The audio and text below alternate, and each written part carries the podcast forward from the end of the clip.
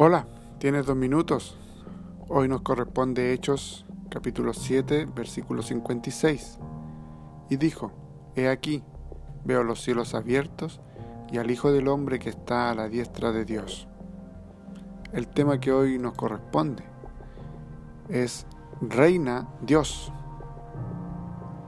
Una vez escuché de un pequeño seminario que ofrecía tres cursos sobre el Nuevo Testamento, un curso enseñaba los cuatro evangelios, otro todas las epístolas a las iglesias o a individuos, y un tercer curso una combinación de lo que quedaba, Hechos y el Apocalipsis. Este último curso puede sonar como una extraña combinación, pero el profesor decía que encajaban bien porque dicen esencialmente lo mismo. Cristo reina.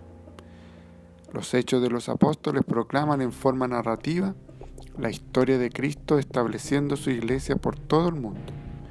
El Apocalipsis lo declara en forma apocalíptica, con símbolos, números e imágenes que muestran cómo Cristo preserva y establece su reinado por todo el universo. Antes de su martirio, Esteban tuvo una visión espectacular de la verdad del reino de Cristo. Vio a Cristo de pie a la mano derecha de Dios una señal de triunfo. Seguramente esta visión le dio fortaleza en medio de su agonía.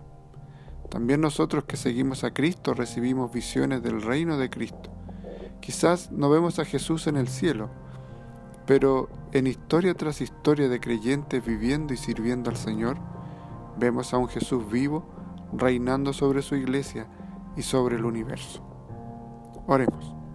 Oh Cristo, en los rostros de tu pueblo vemos lo que tu palabra proclama, que estás vivo y reinando sobre este mundo y extendiendo tu gracia por medio de tus seguidores. Gracias. En el nombre de Jesús. Amén.